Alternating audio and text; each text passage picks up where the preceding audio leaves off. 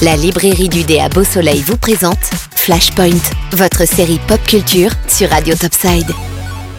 Madame, monsieur, bonsoir. Dans l'actualité de ce mardi 12 octobre, une annonce qui secoue la pop culture et particulièrement le monde des comics.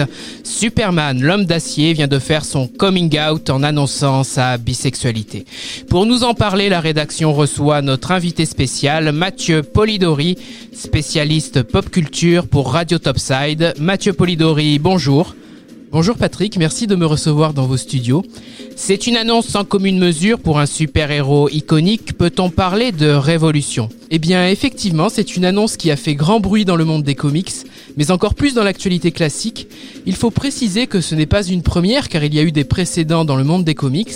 On pense bien évidemment au personnage de Vega dans l'univers Marvel qui a célébré son mariage le 20 juin 2012, le Wolverine d'un univers parallèle, à la relation de Harley Quinn avec Poison Ivy dans l'univers d'ici.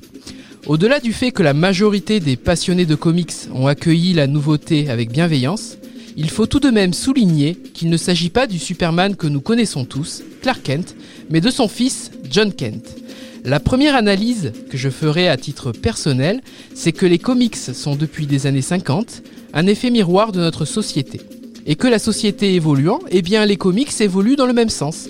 Un jeune adolescent pourra s'identifier plus facilement au personnage de John Kent, un peu comme ma génération a pu le faire eh bien, avec un Peter Parker.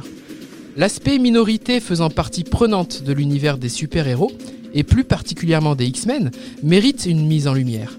Il y a d'autres minorités qui ont eu une belle mise en avant. Citons notamment la confession juive avec Magneto, rescapé de la Shoah, mais également la nouvelle Miss Marvel qui est de confession musulmane. Je pense qu'il faut élargir les minorités afin qu'un maximum puisse prendre sa part de lumière et que tout lecteur puisse se retrouver dans les comics. Stratégiquement, c'est très bien amené avec ce personnage, car on ne tombe pas dans l'effet d'aubaine commerciale, mais il y a de fortes chances que les ventes s'envolent.